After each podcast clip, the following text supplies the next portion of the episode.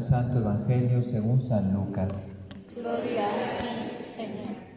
En aquel tiempo caminaba Jesús con Jesús una gran muchedumbre, y él, volviéndose a sus discípulos, les dijo, Si alguno quiere seguirme y no me prefiere a su padre y a su madre, a su esposa o a sus hijos, o a sus hermanos o a sus hermanas, más aún a sí mismo, no puede ser mi discípulo. Y el que no carga con su cruz y me sigue, no puede ser mi discípulo. Porque, ¿quién de ustedes, si quiere construir una torre, no se pone primero a calcular el costo para ver si tiene con qué terminarla? No sea que después de haber echado los cimientos, no pueda acabarla, y todos los que se enteren comiencen a burlarse de él diciendo, este hombre comenzó a construir y no pudo terminar. ¿O qué rey que va a combatir a otro rey no se pone primero a considerar si es capaz de salir con diez mil soldados al encuentro del que viene contra él con veinte mil? Porque si no, cuando el otro esté aún lejos, le enviará una embajada para proponerle las condiciones de paz. Así pues, cualquiera de ustedes que no renuncie a todos sus bienes, no puede ser discípulo mío. Palabra del Señor. Yo quería hablarles, porque cuando leí el Evangelio para preparar la homilía, lo primero que me vino, pues para mí Juan Pablo II fue el Papa de mi juventud. Y escucharle a San Juan Pablo II cuando nos hablaba a los jóvenes, pues la verdad que no nos dejaba indiferentes. Ahora que el hermano Luis está feliz, porque el Padre le ha pedido ¿eh? que se encargue de las vocaciones, entonces está sereno, está en paz, está entusiasmado, lo tiene todo listo, todo bajo sus pies, todo tranquilamente, ¿no? Basta verle la sonrisa de tranquilidad que tiene el hermano Luis. Pero también la hermana Carlita, que le ha dicho que volverá a buscar las vocaciones, pues también trabajará. Porque él hablaba y se le juntaban millones de jóvenes pues ¿qué les decía? ¿Qué palabras, qué utilizaba para poder atraer a tantos jóvenes? ¿No será que saciaba los anhelos del corazón de los jóvenes? Y lo que nos pidiera estábamos dispuestos a hacerlo. Bueno, pues de varias eh, homilías yo saqué un extracto de algunos puntos que me gustaría compartir con ustedes. Ya está, bueno, no adelanto lo que me dijo hoy en la tarde el hermano, pero ya el hermano ya tiene que volar de aquí, buscando vocaciones. Ya lo, él lo dijo tarde. Él decía primero a los jóvenes, porque para dar seguimiento a una vocación, esto es lo primero. Dice, yo quiero estar con cada uno de vosotros hablando de corazón a corazón. Para acompañar una vocación, lo primero que tiene que hacer es estar y seguirla. Las vocaciones no son números, son personas. Y y el valor que tienen es muy grande para la historia de la salvación. No es baladí una vocación que se pierda o no. El tema, el tema de hablar de la vocación dice, es una cosa importante para la humanidad entera. Así veía una vocación el Papa. No es un hermanito a ver si le gusta el seminario o no, sino la humanidad dependerá de estas vocaciones. Imagínense qué sería de Polonia sin Sor Faustina Kowalska que por cierto les va a, va a causar ilusión, el padre no, no, no, le entregaron dos em, reliquias de santos, pero no las quiso abrir. Es el responsable de, Venezuela, William Sandoval, se las dio al padre, las, regala a Friserín, pero el padre no las quiso abrir, dice, ábralos usted, no sabían a quién correspondían. Van a decir, es que es impresionante, ¿eh? Bueno, no sé si tienen reliquia, eh, una de ellas es de Santa María de Jesús crucificado, ¿sí? Si alguien la quiere, tiene que esperar un año, porque va a estar conmigo un ratito. ¿eh? no se quiere ser encargado, pero se lo voy a entregar. Como ya voy a desprender, me tengo que desprender también de la reliquia. Pero la otra es de un beato que yo no conocía. Y te va a encantar, para que vean que no se equivoca Dios. Beato Lorenzo Salvi. A ver que levante la mano quien lo conoce. Todos han quedado, han quedado fuera, ¿no? Pues igual yo. No te preocupes. Pues era un, un super apóstol. ¿Y sabes qué se dedicó a hacer? A promover la devoción del divino niño. ¡Wow! Tenía que venir. El padre no sabía lo que traía en las manos. Él nos dejó, eh, digo, él no lo sabe el padre, se lo tengo que comentar, porque él las abrí, tiene la, la, el documento que autentifica, y este beato, italiano, pasonista, se dedicó, tuvo una experiencia en un santuario del Divino Niño en Italia y sintió la llamada, era un grande predicador y misionero, y se dedicó a extender la devoción del Divino Niño. O sea que la Madre Gloria le estará gustando esa reliquia, porque se está haciendo muy devota al Divino Niño. Bueno, hay que preguntarle al joven, ¿qué vas a hacer con tu vida? Hay que hacer estas preguntas, ¿cuáles son tus proyectos? Todas son frases del Papa. El Papa, yo recuerdo, porque yo lo escuchaba de joven, no recuerdo lo que decía, pero yo sí recuerdo que movía mi corazón cuando lo escuchaba. A lo mejor no recuerdo sus palabras, pero sí recuerdo que esas palabras penetraron en mi alma y estas son las preguntas que hacía el Papa. ¿Cuáles son tus proyectos, joven? ¿Qué vas a hacer con tu vida? Porque tienes una. ¿Cómo vivir un futuro feliz? Te preguntarás.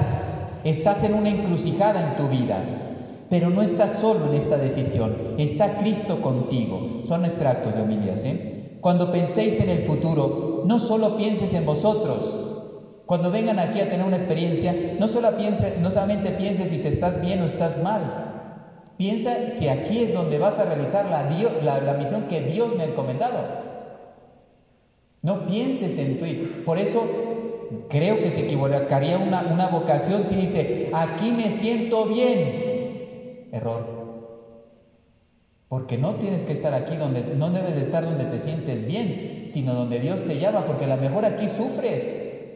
Entonces no vas a estar bien humanamente hablando, pero vas a estar donde Dios te quiere, que esto es importante. Entonces dice él, no solo pienses en vos, no en vosotros, sino piense en la misión que vas a realizar estando aquí. Todos somos llamados a la santidad por el bautismo. La santidad es más lucha, es levantarse. Si caes joven y hace todo un desarrollo, pero no lo escribí todo, es levantarse, no es la voluntad del hombre, sino ser humilde colaborador con la gracia de Dios. Con la gracia de Dios se puede alcanzar la santidad. El llamado, perdón, eres llamado a ser levadura, a ser luz del mundo. Esas frases eran lapidarias. Yo recuerdo cuando decía esas frases y decía seguir a Cristo, seguir a un Cristo crucificado. Y los jóvenes saltábamos. Jamás rebajó la, la vocación San Juan Pablo II a los jóvenes seguir a Cristo. ¿No recuerdan esa, esa, es que es fuertísimo, que lo hizo en Chile y espero no equivocarme, es, ese, esa visita a Chile le prepararon un atentado, pero no lo pudieron realizar. Y se acuerdan cómo hablaba, miradle a él, y señalaba hacia arriba, ¿no? Miradle a él, le decía a los jóvenes. Hay muchos jóvenes que buscan en la vida y no encuentran un para qué y caen en la desesperación, en las drogas, en el miedo, en la depresión, eso ya lo puse yo. Pero, o sea, no encuentran un para qué. En cambio, San Agustín recuperó la paz del corazón, la inocencia, la verdad, la luz. Los jóvenes están tan manchados que preséntales una alternativa. Están cansados. Yo les conté un día que entré a una clase, allí en, la, una universidad pública de España, y, y ellos jóvenes de 18 años empezando a hablar de la nostalgia de cuando eran niños. Yo me estaba riendo por dentro, decía, pero si tienes 18 años y añoras las cosas bellas de tu infancia, que tienes 18 años, 20 años. Claro, porque lo que hacían en ese momento no les llenaba el corazón. En cambio, un partidito de fútbol con los, amiguitos de la calle, para ellos era algo que ya no tenían. Miren las relaciones de los jóvenes ahora son frías, son interesadas y son muy traicioneras. La amistad en la juventud yo creo que debe brillar por su ausencia. Saber que poseemos la verdad. Fíjate lo que les dice a, los jóvenes. Cristo, joven, debes saber que tú posees la verdad porque eres católico bautizado, tienes la posibilidad de conocer a Cristo y por lo tanto tendrás una misión de llevar esa verdad al mundo. Cristo te eligió para transformarte, hacerte uno con Él, Es una llamada exigente. No, no le voy a decir esto. No, no, aquí no tenemos televisión. Pues no sé, es que videojuegos, no tienen aquí de vez en cuando tiempo para videojuegos, no. Vivir solo para Él. Hay que rezar tenazmente para perseverar, para vivir el celibato en la virginidad. El buen pastor va a buscar a su oveja. Tú serás buen pastor y tendrás que ir a buscar las, las ovejas perdidas. El futuro se hace presente en una vocación. ¿Hacia dónde quiero caminar? Es lo que me debo preguntar. Hay que vivir plenamente con, con una meta, que es Cristo. Imagínate, tú le dices a una joven eso, tu vida tiene un sentido, tiene una meta, tiene un ideal. Y bueno, los jóvenes, esto les llena el corazón. Al menos millones gritábamos, gracias. Se gana la vida perdiéndola. No rebajaba el Evangelio. El que ama su vida la pierde. El éxito de un proyecto de vida depende mucho de mi generosidad. El otro día yo les hablaba de la generosidad. El éxito del proyecto, y se recuerda que lo dijo San Gregorio de Nacianceno, dice, nada nos asemeja más a Dios que un corazón generoso. El éxito de un proyecto de una vida depende mucho de su generosidad. Si no es generoso, que no venga. ¿Cómo puede entregarse a Dios si no es generoso? Hay un sacerdote en un retiro que recuerdo que dijo, yo divido las personas en dos, generosos o no generosos, porque es algo muy importante en la vida. El tacaño, pues no puede seguir a Cristo. Miren lo que hizo el joven rico. No estoy diciendo nada que no esté avalado por la escritura o los santos. Padre, usted es radical. Pues para, hacer, para, para dar un paso en la vocación hay que tener generosidad. Cristo como médico tiene todos los medios para curar todos los males del mundo. Para cambiar el, al mundo hay que cambiar el corazón del hombre. Desde la eternidad nos quiso criaturas y nos hizo, nos llama para que le demos esa respuesta. Para darlo, perdón, para darnos nos enriqueció con dones y así lo podemos conocer más y más. La llamada es un misterio. Adoramos, respondemos, contemplamos. Recuerden que él escribió un libro sobre su vocación y le llamó don y misterio. Así describió su vocación el Papa San Juan Pablo II. Don y misterio. La vocación es un don, pero también es un misterio. No lo dijo el Padre Pío, soy un misterio para mí mismo. Soy un misterio para mí mismo. La vocación es tan honda que yo creo que la persona no logra descubrir el fondo lo que es. Imagínense el sacerdocio. El proceso, este es el proceso, lógicamente me imagino que no quiso ser exhaustivo el Papa, pero lo dice. Primero, descubrimiento, la perla preciosa, dice él. Después, tener un encuentro íntimo con Jesús, con su persona, con su mensaje, con la llamada que me hace. Después entrar en diálogo con Él en la oración. Él me expresa su amor, yo también el mío. Después leer la llamada en mi propio corazón. Y después recibo la llamada para dar el paso. La vocación es una respuesta. Si estoy lleno de fe, voy a creer en Dios y voy a estar dispuesto a morir por Él. Iré a buscar la, la perla perdida. No, no, no os desaniméis en la búsqueda de la vocación, decía él. ¿Qué me falta? Me debo de preguntar y a lo mejor será más entrega. Me mira y me dice, sígueme. Tiene los ojos fijos puestos en mí desde la eternidad. No hay nada que temer. Dios me dará su alegría. ¿Cuáles son algunas de las dificultades? O hay que estar dispuestos a vencer las dificultades. La primera, el pecado. Fuera. Pelear para ser coherente la vida es una dificultad, la falta de coherencia.